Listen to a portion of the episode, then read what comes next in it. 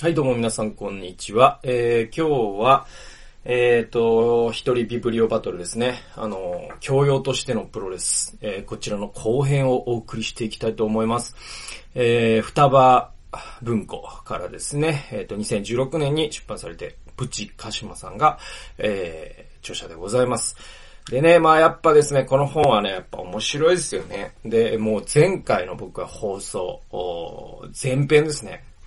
プチカシマさんのこの本を紹介した、シャープ167かな。えー、っと、もう前編がもうほんと楽しくて、あの、もうほんと自分が楽しくてね。あの、もうたまんなかったですよね。で、皆さんはもう全然楽しくない可能性もあるんですけども。まあ、このね、もう YouTube のコンセプトとして、もう自分が楽しいっていうことが一番大事なんで、あの、それが続ける秘訣なんでね。あの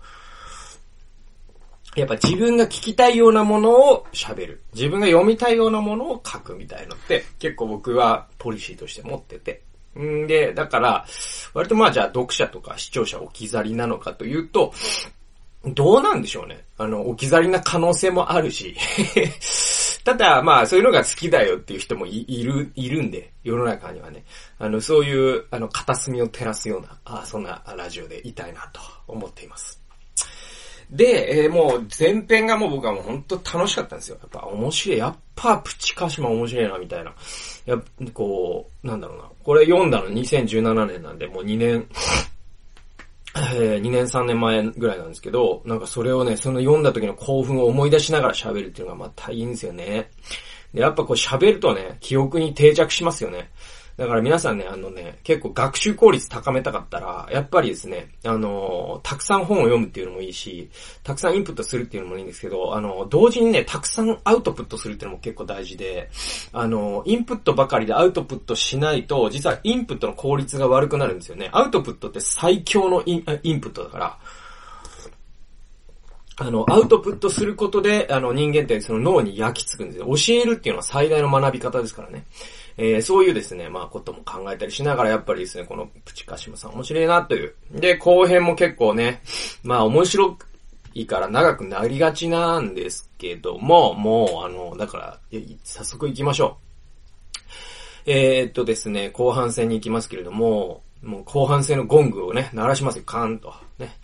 で、カーなりました。えー、1ナンバー、えー、449ページですね。うんと、ここでですね、まあちょっとね、プロレスとかから話題それるんですけど、ピン芸人の話をね、ちょっとね、してるんですね。鹿島さんがね。えー、っと、それが、えっと、理想のピン芸人の条件とは何だろういろいろ考察した結果、漫才及びコンビ芸は職業であり、ピン芸人とは業であると我々は定義した。わかりやすく言えば、ピン芸人とは変な生き物なのだと。はい。ですね。えー、ということで、あのー、これがですね、面白いんですよね。あのー、まあ、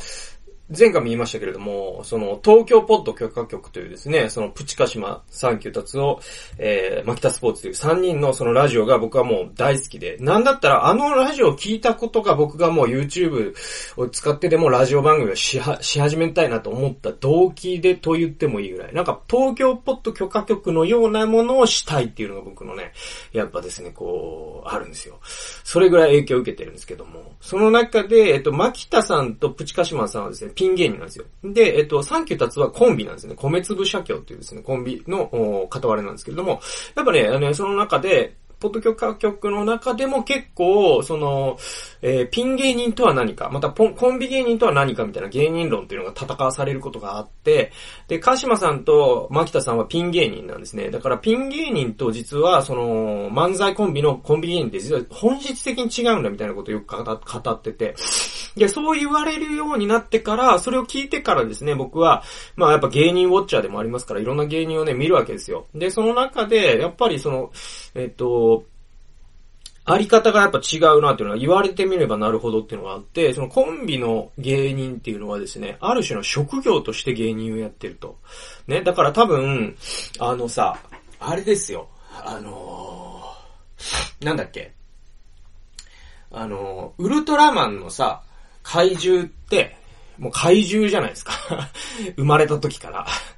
でも仮面ライダーの怪人ってさ、ハエ男とかさ、あれってもう人間がショッカーに改造されてさ、えっ、ー、と、怪、怪人になってますよね。なんか怪人と怪獣って本質的になんか物が違うわけですよね。多分 DNA の塩基配率が違ってて、えっ、ー、と、怪人は多分人間のゲノムを持ってると思うんですよ。だけど、その、ウルトラマンの怪獣はもう怪物のゲノムなんです。で、で言うと、えっと、ピン芸人っていうのはもう怪獣なんだと。もうね、その人そのものがもう芸なんだ。だけど、このショッカーに改造されたじゃないけど、そのコンビ芸でやってる漫才師とかはですね、その、いわば、そういう被り物をしてる。漫才師という被り物をしてるから、だからその漫才師の人とかってオンオフがあるんです。あるっていうの。なんかね、これは別のトーク番組で聞いたんですけど、あの、漫才コンビの人ってオンオフがある人が多くて、もう典型的なの岡村隆史さんとかってよく言われるじゃないですか。あの人ってさ、もうあの、あれなんですよね。もう、楽屋とかでもう一切人と喋らないし、もう、人と目も合わせないし、もう、もう本当にオフになるんですよね。で、テレビカメラが、のそのターリーランプがパッてつくと、岡村隆史さんになるっていう。で、あれもカチってスイッチかけを変えて、切り替えて漫才師モードになるわけですよね。で、多分ダウンタウンとかも似たようなもんだと思うんですよ。で、じゃあ、えっ、と、ピン芸人の人ってね、例えばザコシとかですね、ハリウッドザコシショーとかですね、あの、そういう人たちってもうね、ずっとあの感じなんですよね。だからもう、あ、あれはもうテレビのそのランプがついてようがついてまいが、ああいう人なんですよ。ね。で、だからピン芸人っていうのはああいう人なんだっていうパターンが多いと。で、だから、そう考えてみると確かにピン芸人ってそうだよなっていうのがね、ちょっと思ったりとかしてね。なんだろうな、僕が好きなピン芸人ってなんだろう、劇団一人とかね、えっと、バカリズムとかね。そうですね、ザコシも面白いし。で、その、友近とかね。で、えっと、そういった人たちを確かに思い浮かべてみると、ピン芸の人たちってなんかちょっと、あのプライベートでも変なんだろうな、変なんだろうなっていうか、変わってるんだなっていうか、その芸人性というものを、のスイッチがないんだろうなっていうか、そういう感じっていうのが分かって面白かったよっていう話です。これちょっと全然この本の本筋からそもそも離れた引用なんですけれども、ちょっとどっかで振りで聞いてくるかもしれないんで喋っておきました。で、えっと、1ナンバーの848から911番ですね。これはもうまさにプロレスのもう醍醐味の話なんですけれども、読んでいきますね。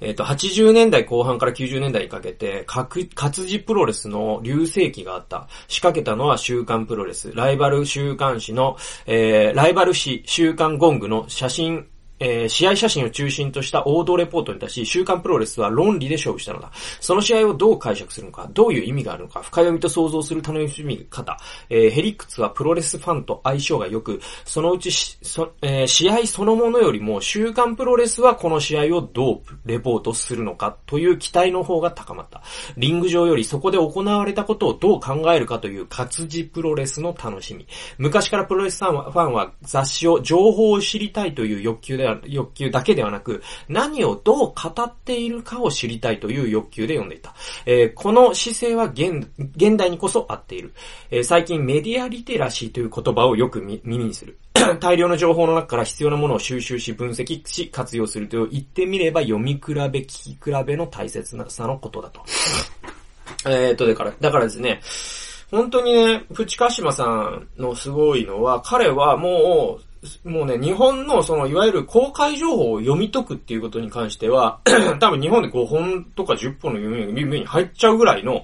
え要はその公開情報を読み込んでそれを分析する技術に長けてるんですよ。で、その技術って現代はめちゃくちゃ大事になってきてて、っていうのはその、情報がありすぎるから、その情報を解釈するということが一つのもはや仕事として成り立つぐらいになっちゃってるんですね。えー、つまりこの情報が一体何を意味するのかということトの解釈者が必要なんですよ。それはなぜならば、発話者が多すぎてですね、発話者の背景を全部知らないと全体像が見えてこない。え例えばですね、右派系のまとめサイトに載っていることは、右派系のレンズで見たからこう見えるということは、実像はこうだろうなって考えないといけない。左派系のまとまとめサイトで、えー、こう言ってることは、このレンズで見たら、えー、こう見える。えー、つまりですね、黄色いメガネで見た時に黄色く見えるものは白だなとかって思わないといけないね。赤いレンズで見、見た時に、えっ、と、じゃあ、オレンジに見える。えこれ黄色だな、実は。とかって思わなきゃいけない。で、こういうレンズについても知ってないと、メディアリテラシーって磨けないです。これ大変なことなんですけれども、えこれを、鹿島さんは、実はプロレスから学んでたって言うんですよ。で、それは、ゴング派とシュープロ派っていうのがあるんですけど、これがちょっと面白い話で、まあですね、あの、ゴング派っていうのはですね、ちょっと硬派な、あの、読者というかですね、あんま解釈を加えないわけですよ。なんか写真だけがあって、えー、っと、ね、えー、なんだろう、その、ゴングが鳴って、えー、もう開始1秒、もう長州が、長州がね、その、組んだところから、スリーパーホールをかけに行ったが、みたいな、なんか、とにかくその、実際にその試合の映像を見てるような、だから解説はあまり加えないわけですね。はい。その試合であったことだけをそのまま提示するという姿勢がゴングなんです。写真メディアなんですよね。で、えっと、シュープロは何かというと、そういう写真ももちろんあるんだけど、シュープロはですね、文字、その下にずっと列、えー、文字があるんですよ。それ何が書かれているかというと、この、例えばですね、長州と藤波だったら、長州と藤波が、どういう風に、今までその人間模様を繰り広げてきたかというですね、の、か、かませ犬発言とかあるじゃないですか。俺は藤波のかませ犬じゃねえぞと。ね、えー、長州が言った。えー、それに対して藤波はこう言った。で、今、猪木はこう言った。で、その中でこのマッチがあるということの意味みたいなことを語っていくんですよ。そうするとですね、単なるそれが試合ではなくて、物語を帯びてくるんです。で、その、人々は、実はですね、その試合そのものよりも物語の方に引き付けられていくようになったんです。その流れを作ったのは、えー、週刊プロレスだったんですよ。で、これ面白いのが、その、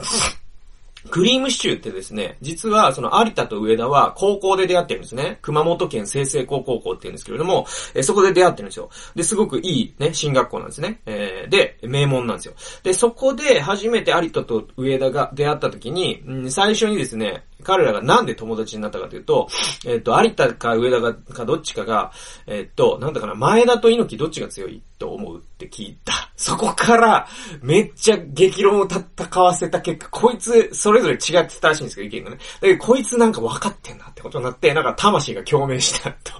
だから、結局その UWF とかね、そのシュープロとかがなかったらクリームシチューというコンビは今この世に存在してないかもしれないわけですよ。有田はなんか地元の熊本でなんか公務員かなんか知ってるかもしれない。えー、上田さんはどっかでなんか雑誌記者かなんか知ってるかもしれないわけですよ。それはもう日本にとって損失ですよね。で、えっと、だから、えっとね、えで言うと、上田さんはですね、えっと、ゴング派だったんですって。で、そのゴングの写真とかはね、なんかスクラップして、ね、なんかノートにね、そのゴングのその写真を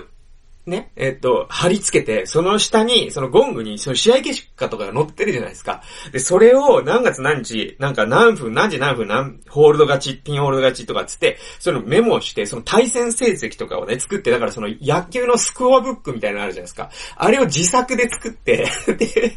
で、えっと、有田が、お前、お前、何書いてんのって言ったら、あの、リストだよ。リスト作ってんだ、つって。リストなんていう固有名詞はないのに、リスト作ってんだよ。何？ん？あれ、リ、え、何？リストだけど？みたいな感じで、なんかその、こいつマジイかれてんなと有田は内心思うんだけど、でも、そのプロレスへのイかれ方で言うと有田も相当イかれてたから、ね？今番組作っちゃうから、ねぐらいだから。で、有田はどちらかというと、その上田さんはだからそういうね、客観的なデータをこっちで読み解きたい側な人なんですよ。で、有田さんはそのシュープロが作ったドラマを、をなんかこう楽しみたい側の人だったんですね。だから、その、ターザン山本とかですね、えー、そういう、まあ、名物記者がいるんですけども、そういう人たちが、その、えー、こう、ドラマをですね、その、この試合というものをどう解釈するのかという、その解釈の切り口が面白いという、その二次的な楽しみ、この楽しみ方をしを、え、してたのが有田で、で、えー、上田さんはその事実というものを今、ファクトを知って、そ、それを自分なりに解釈していくことに面白みを覚えていた。だからその人によってそのシュープロ的なものに面白みを覚えるのか、えゴング的なものに面白みを帯びるかっていうのは、これを身分されるんです。だから世の中にはですね、2種類の人間しかいないんですよ。1種類目はシュープロ派で、2種類目はゴング派なんですよ。で、どっちも読んでねえよと皆さん言われると思うんですけども、でも現実に対するスタンスということで言えば、なんだろう、あらゆることに言えることで、例えば、なんだろうな、その、えーとにかく、その、新聞記事だけ、まあ、新聞記事も解釈入ってるんですけどね。でも、まあ、とにかくその、起きたその、例えば時事通信のね、記事とかを読んで、自分なりに解釈していくっていう側と、えー、あとは、その、なんだろう、そういう右派系のメディアを読んだりとか、それでも、濃い味付けがなされてますからね。で、えー、そういうのとかですね、陰謀論のなんかサイトを見たりとか、それも濃い味付けがなされてるわけじゃないですか。そういう味付けの濃いものを好むのか、素材そのものの、ニュースの素材そのものを自分なりに解釈していくことを好むのかっていうと、えー、後者はゴング派で、えー、前者はシュープロ派なわけですよ。だからに、世の中には2種類の人間しかいないんですよ。えー、それはゴング派かシュープロ派なんです。で、僕は、割とシュープロ派なんですよね。で、で、それどういう意味かね、意味をちょっとかい、えっ、ー、と、付け加えますと、これはだからニュースとかに関して言えば、僕は限りなくゴング派でありたいと思っているシュいろんなシュープロを読んでる人みたいに考えてもらっていい。で、多分ですね、鹿島さんも僕と割と似てるんですよ。で、えっと、エンターテインメントとかの楽しみ方で言ったら確実に僕、シュープロ派で、で、あの、僕ね、映画見るんですよ、僕ね。で、えっ、と、映画そうですね、年間100本以上はだいたい見てるんですよね。まあ、あの、移動中にね、タブレットで見るっていう見方のね邪道っちゃ邪道なんですけども、それでもまあ100本ぐらい見る。で、ただ今もうコロナのね、あれで、もう全然移動時間ゼロだから、見る映画の本数が相当減ってますけど、普段の半分以下になってますけど。え、でも見るんですよ。で、えっと、僕が映画を見る一、もう一つ、二つ理由があるんです。一つ目は映画が楽しいからっていうか、映画を楽しみたいから。え、二つ、えー、二つ目の楽しみ方は、えこの映画をこの人はどう解釈するんだろうということを知りたいから、だから見るんですよ。で、具体的には、例えば町山智博さんとか、歌丸さんとかですね。あとはまあ、ポッド許可局のメンバーとかが進めてる映画があればそういうものなんだけれども、なんかこう、その映画について誰かが何かを語っているのを聞くのが好きみたいな、え、ところがあるんですよ。で、じゃあ、その映画について誰かが何かを語ってるっていう時に、その語りを理解するには、その映画そのものを一回見とかないと何を語ってるかわからないわけじゃないですか。だから見るんですよ。だからなんか、なんていうのかな、シュープロを読むために、えー、その、中島体育館に足を運ぶ人、みたいな見方を僕はしてるところがあって、これすごい僕よくわかる話なんですよね。えー、次。え、これちょっとエンターテインメントの話なんですけれども、1ナンバー1384ページですね。ちょっとごめんなさい、ちょっとね、もう、もうね、鼻がね、詰まりまくるんで、僕。ちょっと、鼻、鼻炎スプレーを、させてもらって。えー、次はですね、あの、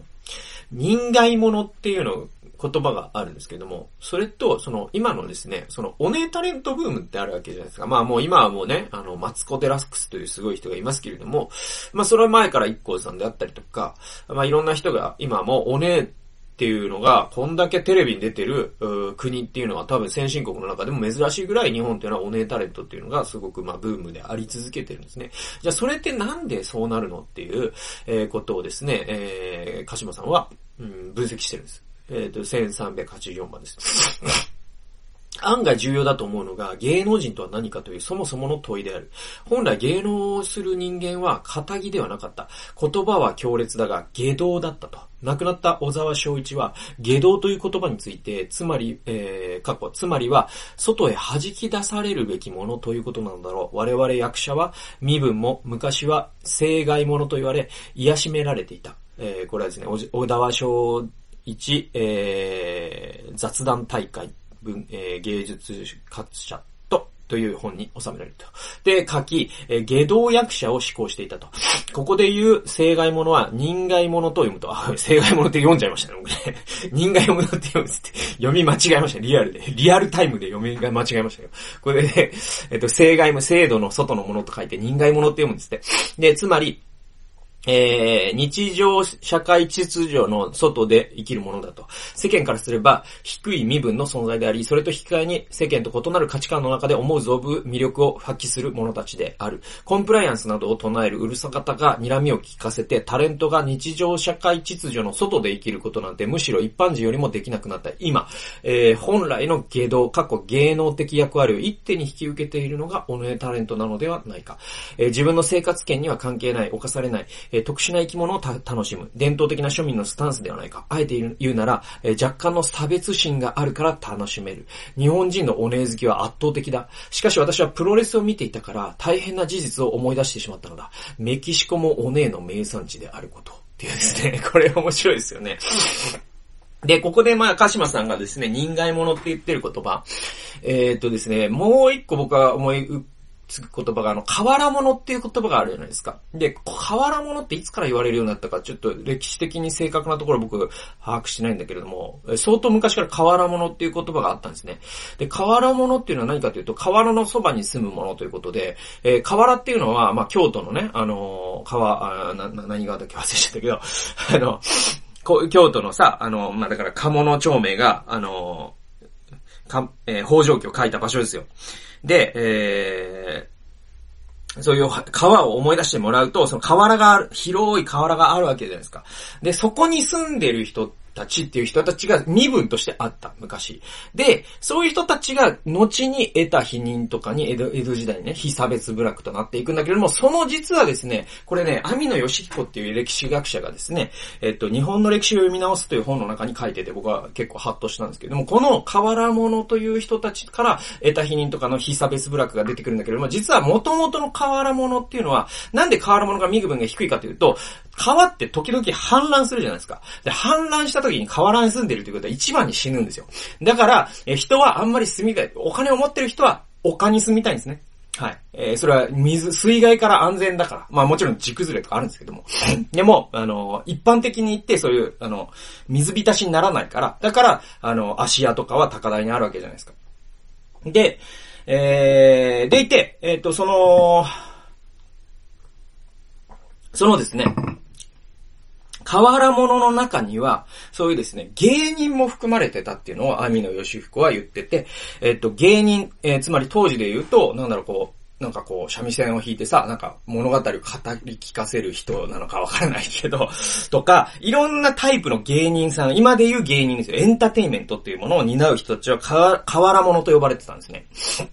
で、ここでは人外者って言われてるけど、まあ、制度の外で生きるっていう意味では、変わら者も人外者も割とよく似た概念ですよね。で、まあ、小沢昭一さんは下道という風にそれを表現してるんですよ。で、それ何かっていうと、日本の伝統の中には何かしらエンターテイメントを楽しむときに、それがこの社会全体の、こう、なんていうかな、あの、制度というものがあるとしたら、社会の一般的な制度というものがあるとしたら、そこから外れた人たちをちょっと差別的な気持ちで楽しむという、そういう、まあ、あの、古い、古い歴史があるんです。これ、西洋もちょっと似てて、あの、まあ、同家の歴史、まあ、あの、以前僕、ジョーカーのね、解説で語ったんですけれども、その道家っていうものの歴史というのは、その王様をトリックスターとして、その社会からの制度から外れた異形の存在が王様というものを風刺することで、王様がちょっとユーモアのある存在としてですね、その、世間から愛されるようになるという効果があったんですね。それが、えっ、ー、と、ピエロというかですね、西洋のピエロ。えー、西洋のまあ、コメディの発祥ってそういうところがあって、ちょ、そういう意味ではちょっと似てるんですよね。で、日本のそのお笑いというか、そのゲ、ゲ、ゲ、えー、っていう同型といいますかですね、それは、えー、河原物からできてきている、また人外物からでできてきているということを考えると、今ですね、本当は昭和のね、芸人さん考えてみてくださいよ。ビートたけしとかですね、明石家さんまとかですね、えっ、と、まあ、金ちゃんとか、そういう人たち考えたときに、今の芸人と昭和の芸人の一番の違いって何かというと、彼らは、ビートたけしとかですね、赤、赤石さまさんとかが、その昭和のひょうきん族とかやってた時代の、そのまあ、し、まあ、ね、先日亡くなった、えー、まあ、志村けんさんもそうですけれども、その、彼らって、その、プライベートに関しては、あんまりとやかく世間から言われなかったですよね。もちろんなんか愛人も作ってたでしょうよ、そりゃ。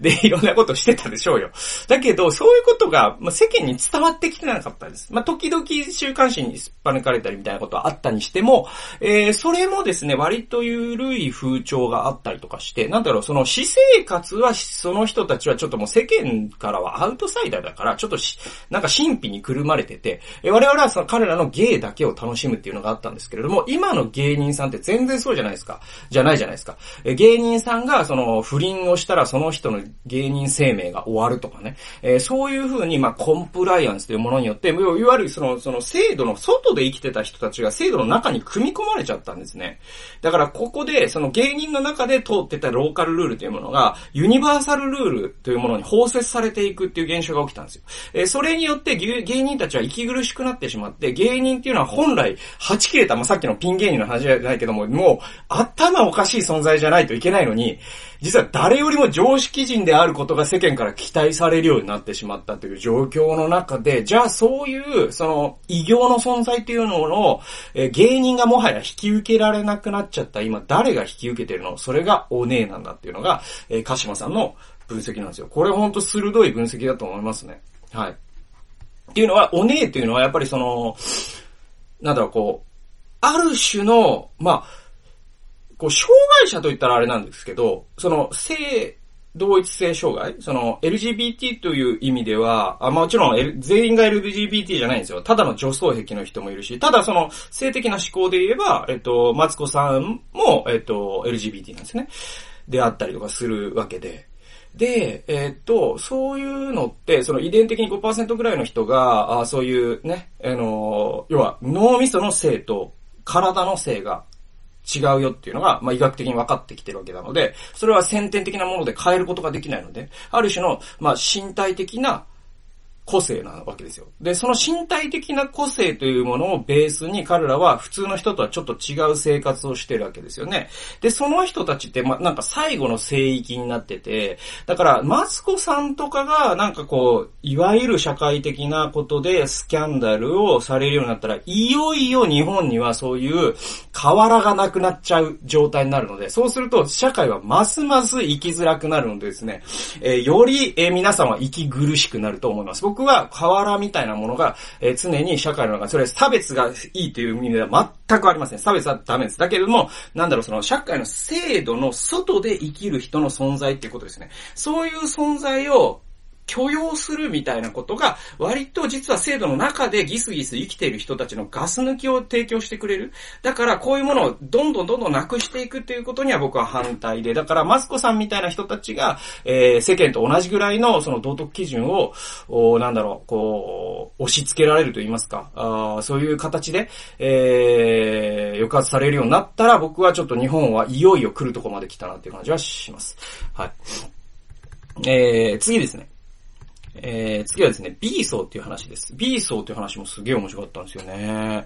えー、これはですね、1ナンバー2616番。B 層とは何か。えー、これは日本をダメにした B 層の研究っていう本があるんですって。で、その中で、こういうことが書かれてるんですね。2005年9月のいわゆる優先選挙の際、えー、自民党が広告会社スリードに、えー、作成させた企画書、えー、郵政民営化合意形成コミュニケーション戦略確保案による概念です。この企画書は国民を A 層、B 層、C 層、D 層に分類して、えー、構造改革に肯定的でかつ IQ が低い層、えー、具体的なことはわからないが小泉純一郎のキャラクターを支持する層。これを B 層、B 層と固定、えー、規定しています。これすごくないですか？だって、すごいですよね。自民党が広告会社に作成された、まあ、いわば公式の文章の中に B 層っていうのがあって、それが なんか小泉さんのこと好きだけど、ちょっと頭悪い人たちっていう風に名指しでちょっと言ってる感じ。ちょっと本当だから、市民も舐められたもんだなっていうのもあるし、政治も市民を舐めたもんだなっていうのもあるし、まあでもそれをは強く反論できないという悲しさもあるし、みたいなのがあってね。で、えっと、まあ、で、鹿島さんのね、言葉に戻りますと、えっと、IQ が低い層とは何やら刺激的な言葉だが、B 層は単なる、えー、知、えー、無知ではないことも、えー、説明されている。彼らは新聞を丹念に呼び、テレビニュースを熱心に見る。そして自分たちが合理的で理性的であることに深く満足している。何を変えるのかは別として、改革、変革、革新、革命、維新といったキーワードに根なし草のように流されていく。で、ここからが鹿島さんの言葉で、えー、情報には敏感、えー、新しいもの好きという B 層のアンテナは飲食業界の言葉であれあれば、えー、産地直送、期間限定、有機栽培、えー、長期熟成、秘伝、匠の技などに弱いという。えビー、ソーそのものが問題なのではなく、現在流通する商品のほとんどがビーソをターゲットにして作られていることを著者は指摘している。わかりやすいキーワードに引き付けられてしまう人。そう、そう考えてみれば、プロレスファンは昔から B 層だった。えー、アメリカとの戦争に敗れた後、アメリカ人を空手チョップで叩きのめす英雄、つまりまあこれ力道山ですね、に熱狂するなんて分かりやすすぎる。しかし、昭和から見ている人は B 層的な楽しみ方だけではないことを知る。例えば、大人になるにつれ、あの頃の国際軍団の立場も思い知るのだ。彼らは国際プロレスが崩壊し、猪木がかませ犬として新日本マットに流れ着いてきたのだと。あ猪木のかませ犬として新日本マットに流れ着いてきたのだと。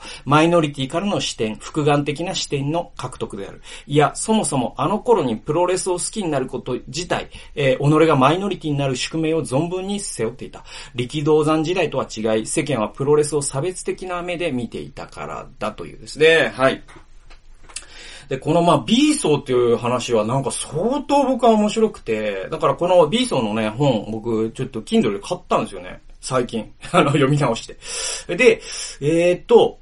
これが、だから、これ2005年の郵政選挙のことなんですけども、これ今になっても全然変わってなくないですか？これが僕はゾッとしたんですけど、その B 層っていう人たちがどういう人たちかっていうと、とにかくその構造改革とかっていうのになんかキーワードに反応すると。で、なんかその小池百合子的なものもきっと好きなんでしょうね。ステイホームとか、ああいうの好きなんでしょうね。で、ソーシャルディスタンスとか、ああいうの好きなんでしょうね。とかね。で、そういうなんか安倍さんのさ、なんか世界に類を見ない支援をしてますみたいな、そういうワード好きなんでしょうね。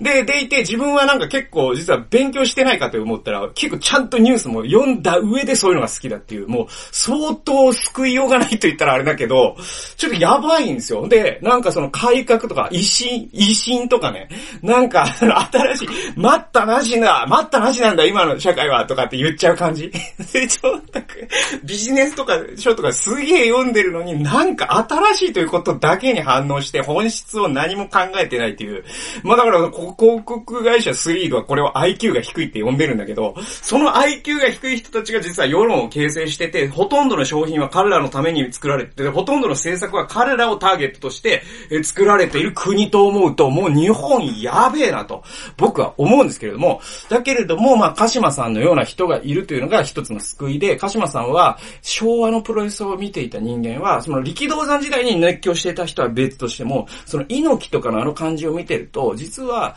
えー、プロレスっていうのはすごい B 層的なものなんだけども、その昭和の、うんと、活字プロレスとかですね、まあ、シュープロ派、ゴング派みたいなところになると、ちょっとですね、ニュアンスが変わってくると。これがですね、B 層、我々は B 層であることを僕はどっかでやめないと、僕は、ダメだと思います。もう日本はだ終わると思います。多くの人がビーソンに留まり続ける限り。これはっきり言いますけれども。えー、で、えー、っと、じゃあ我々がどうやって B 層から抜け出せるかというと、それはマイノリティの視点を獲得することが大事なんだと。で、えー、彼らはそのプロレスを見続けたことによって、例えば国際プロレス、えー、あ、ごめんなさい、えっとね、国際軍団っていうのが、猪木対国際軍団ってね、有名な試合があるんですよ。山本小鉄がですね、あの、レフリーをしたんですよ。で、その、彼らっていうのはですね、その、一応テレビ的にはその、もう海外からすげえ奴らが来る、みたいなね。こういう資格がやってくるとかっていうのがあるんだけれども、実は彼らは、その彼らの側から見ると、その UWF とかですね、UWF でごめんなさい、WWE とかですね、今で言うね、えっ、ー、と、そういう、うんと、世界のホーガンとかがさ、活躍してた第一線級のプロレスというところから、だからメジャーリーグに入れずに 3A とかでやってた、えー、野球の選手が日本に来るみたいな形で、ある種、その、猪木のかませ犬としてですね、あの、そういう役割を押し付けられられたというか、まあそういう役割に甘んじなければいけなかった敗者であるということを、えー、実は彼らはその昭和のプロレスを見ることで知っていく。そしてまたその UWF が分裂するっていうのは先鋭化するっていうのは良くないなとかっていうことも分かっていく。で、そういう、その、えー、またその、まあ、ああいう、アンドレとかですね、えー、っと、あの、なんだっけ、ブロディとかですね、そういう外人レスラーたちが、背負った悲しさみたいなものも見ていく。えー、そうするとですね、世の中を複眼的に見るんですね。えー、それはその、テレビが切り取った現実だけが現実じゃないと。そのテレビの裏から見見れる、見られる、見ることのできる弱者の視点っていうのもあるんだぞっていうことが分かってくる。これをプロレスから鹿島さんは学んだんですよ。これ本当にすごいなと思いますね。はい。でいて、またそのプロレスを見る、プロレスファンになるということ自体がそもそももう、その力道山時代を超えるとですね、もうプロレスファンってちょっと半笑いで見られてたんですって。僕もその当時の雰囲気知らないんですけど、らしいんですよ。だから、なんていうの、その、ある種のなんかこう、自分たち自身が変わら者をね、楽しむことによって、自分たち自身が世間からのちょっと、ちょっとした変わら者として、プロレスファンを揶揄する。なんだか、こう、今で言うと、まあ、ネットでね、ちょっとプロレスファン草みたいなさ、あるじゃないですか。そういう感じで、えー、笑われてた。そういうものに自分がなることで世界ってちょっと違う風に見えてくる。えそういうことを、まあ、プロレスから鹿島さんは学んでいったという。で、これが、まあ自分がその B 層的なものに、えー、から脱却できたっていうことの鍵だったんだよ、ということなんですよ。はい。で、えっ、と、まあ、これ最後ですね。もうだいぶ35分来てますので、えっ、と、最後に行きますけれども、これはもうこの本のですね、結論みたいなくだりなんですけれども、これをお読みしますね。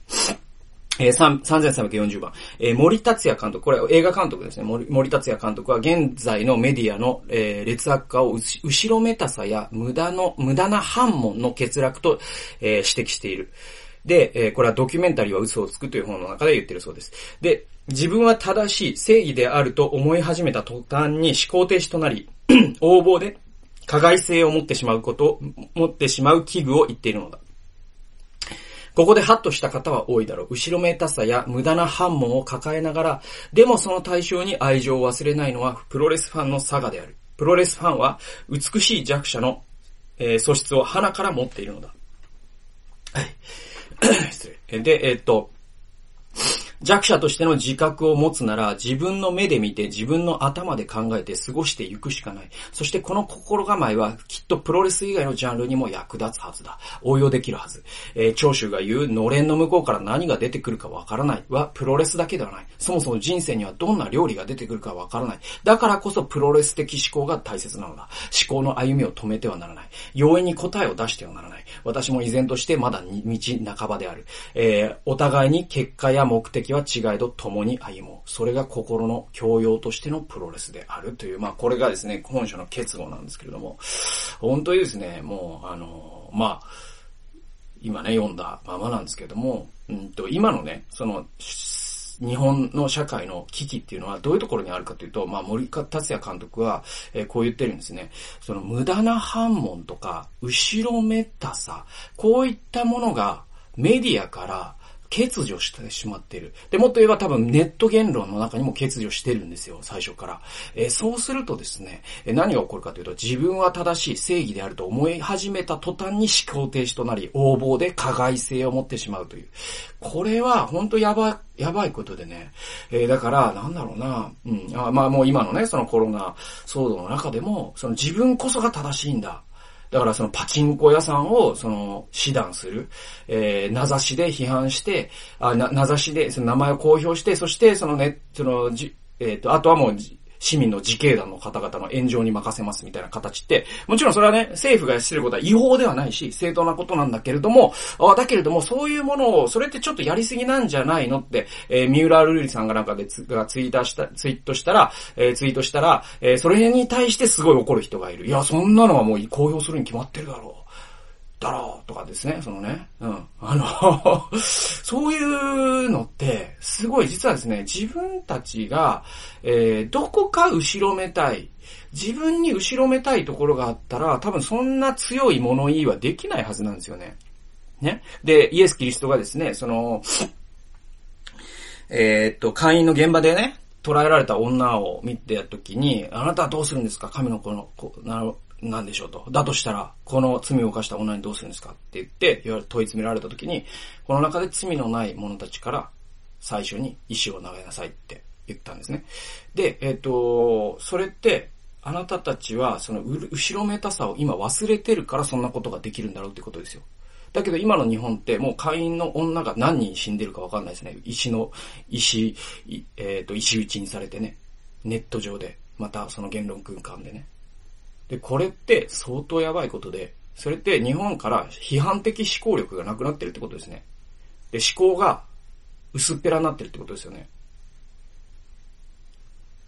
複眼を持てないから、思考がう、もう、のっぺりした思考しかできなくなっていて、で、これってまさに B 層にも通じるわけですよね。で、佐藤勝さんっていう人は、実はその反知性主義ってね、なんかこう、少年ジャンプしか本を読んだことないんだ、みたいな人を、えっ、ー、と、イメージしがちなんだけど、違うんだって、2種類あるんだと。そういう人たちももちろんマイルドヤンキー的な反知性主義っていうのもあるんだけど、もう一つの反知性主義は、実は、霞が関のえー、官僚とかにもあると。その人たちは、えー、一生懸命海外のですね、MBA を取ったりとかですね、いろんなビジネス書とかを一生懸命読むと。ただそこに、教養という要素がか決定的に駆け落ちてるから、深さが全然ないんだって言うんですよ。めっちゃくちゃ彼ら知識があるんですよ。で、現代のその、えっ、ー、と、GAFA がどうなってるかとかですね、プラットフォーマーとはこういうことだとかですね、えー、いろんな技術に関してとか、5G が来るとこう、世界はこうなるとかですね、そういったことをですね、えー、バンバン発信するし、バンバン受信するんですよ。だけれども、彼らは、じゃあ生きるって何なのとかですね、苦しみって何なの病って何なのとかですね、そもそも国家ってどういうものなの立憲主義って何なのえそういうことに関しての問いをそもそも興味を持ってないと。これって反知性主義のもう一つのあり方だって。で、これって B 層なんですよ。で、B 層が主流になると国は滅びるんですよ。僕はそう思います。なので、えー、皆さん、これまあ、鹿島さんはプロレスから複眼的思考を学んだんですけれども、皆さんは、まあ、プロレスから学ぶ必要はないです、別に。だけど、いろんな形で複眼的に、えー、思考すること、また批判的思考力ですね。こういったことっていうのが学ぶチャンスがありますので、ぜひですね、皆さん、どんな形を持ってもいいですので、えー、そういう批判的思考力、そして複眼的にものを見るということを、ぜひ獲得していっていただきたいと思います。これがないと、今後の厳しい時代を生き抜いていくことはすごく難しいと思います。はい。ということで、めちゃくちゃ長くなったんで、誰も見てない可能性も、毎度のことあるんですけども。まあ、最後までね、聞いてくださった方は、本当にありがとうございました。というわけで、えー、教養としてのプロレス後編をお送りしました。それではまた次回の動画及び音源でお会いしましょう。さよなら。